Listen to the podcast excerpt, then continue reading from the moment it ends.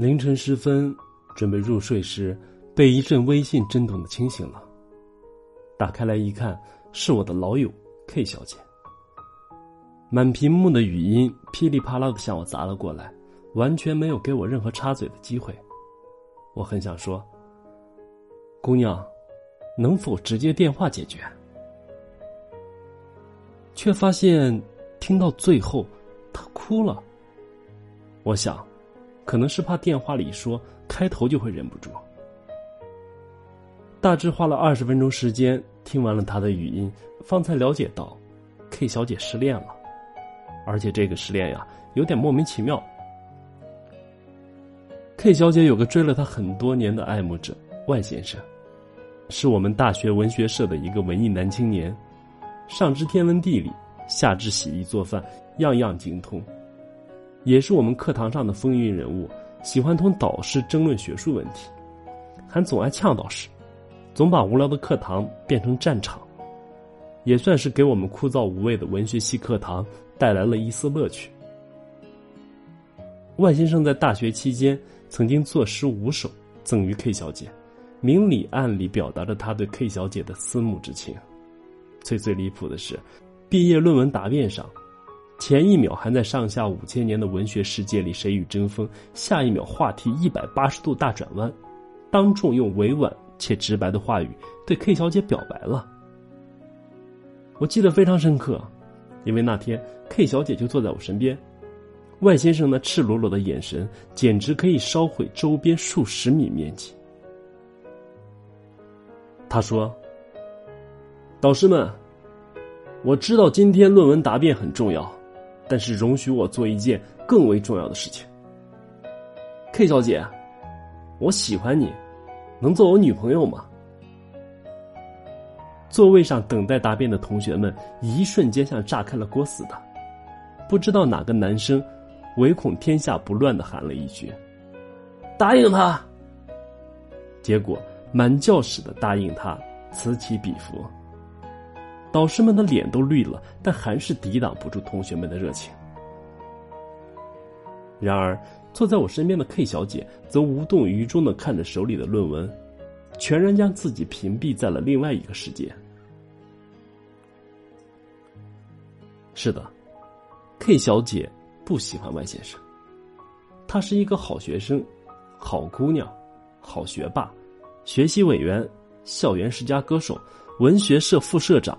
外兼学生会副主席，身兼多重身份的他早就看惯了各种场合，追求他的学长学弟也各有不同，所以啊，外先生基本没戏。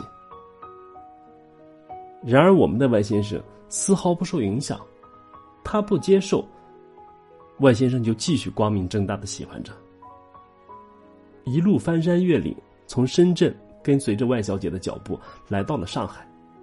足足在他身边做了六年的亮眼隐形人，一直到昨天，他恋爱了，突然间在朋友里晒出了与女朋友的合照。虽敌不过外小姐的精致貌美，但好歹也算得上是面容清秀。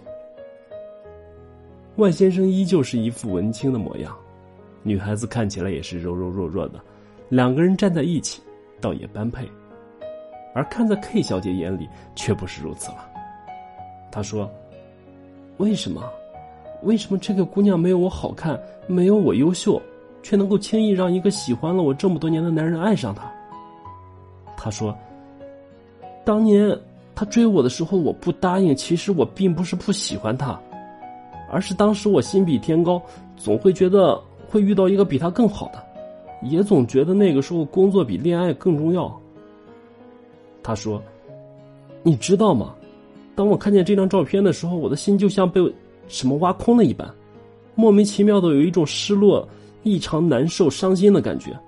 我好像这么久以来习惯了他的目光，总觉得无论如何至少还会有他。可是没想到连他也这般虚伪，说放就放的爱哪里算得上是真爱？”他说：“我怎么感觉自己是喜欢上了他？”如果不是，为何现在难受的要死？如果不是，为什么分分钟想要找他质问清楚。如果不是，为何瞧见他所谓的新欢会如此心塞？我很想在他说话的时候插一句：他喜欢你的时候，你早干嘛去了？你所谓的会遇见比他更好的人，只是你自己根本就不够喜欢人家，贪心着他给你的爱，又边想着遇到更好的。等到失去了这份原本以为实打实收进囊中的爱之后，才假惺惺的以为自己觉悟了。原来，你一直爱着他。去他妈的！你若爱他，早就爱了，何必等到现在？你说，陪伴是最长情的告白。正因为他的陪伴，才会让你明白了这份爱的来之不易。是啊，人家陪伴着你呢，那你呢？有没有在他温柔陪伴的日子里，投入他一丝一毫的回报呢？哪怕是一点点的在乎与感激，对你来说，陪伴是最长情的告白。但对于他来说，陪伴是最长情的空白。你拿什么资格说你也喜欢他？你的那点喜欢呀，无非就是你心里那点肮脏的自尊心在作祟。你的自尊心告诉你，别输给这个不起眼、没有自己漂亮的女孩子。你的自尊心告诉你，你就甘心让她这样放弃这份爱吗？她不是说好要陪你、等你的吗？你怎么甘心就轻易的结束了呢？你的自尊心还告诉你：“亲爱的，我被人踩在脚下了，快来救我！”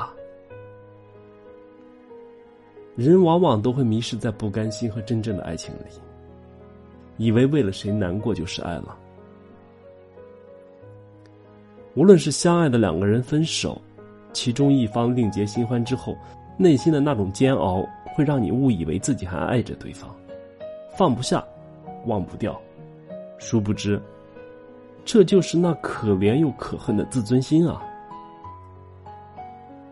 你不愿意他过得比你好，比你先找到快乐的源头，你这叫不甘心。哎，别逗了。一份真挚而刻骨的爱，是学会懂得如何放手，如何释怀，如何原谅，如何祝福。张无忌的身边的四个女人，谁最会爱，最懂爱？赵敏得到了张无忌的爱，自然不会多说。小昭为了成全他，牺牲了自己，决定放手。朱二为了留住那份独特的记忆，选择了麻痹自己，决定原谅。周芷若因爱生恨，不甘心了一阵子，最终也选择了遗忘自己，决定释怀。他们中每个人都是真真切切的爱着张无忌的，但是最懂爱的却是小昭，最会爱的却是赵敏。前不久在豆瓣上收到了一位听众的投稿，讲述了他与一个女孩三年暧昧的爱情故事。他们以朋友之上、爱情之下的身份过了三年，都没有谈恋爱。突然有一天，在酒吧喝酒的时候。女孩告诉他，女孩恋爱了，他坐在那里傻眼了，不知道说什么，就起身出去了。一出门，他就忍不住的眼泪就掉了下来。女孩出来看他了，见到了这一幕，什么话也没有说，抱紧了他。他对女孩说：“从今以后，你就不是我的了，我也不能像今天这样抱着你了。”这是最后一次这样肆无忌惮的抱着你了。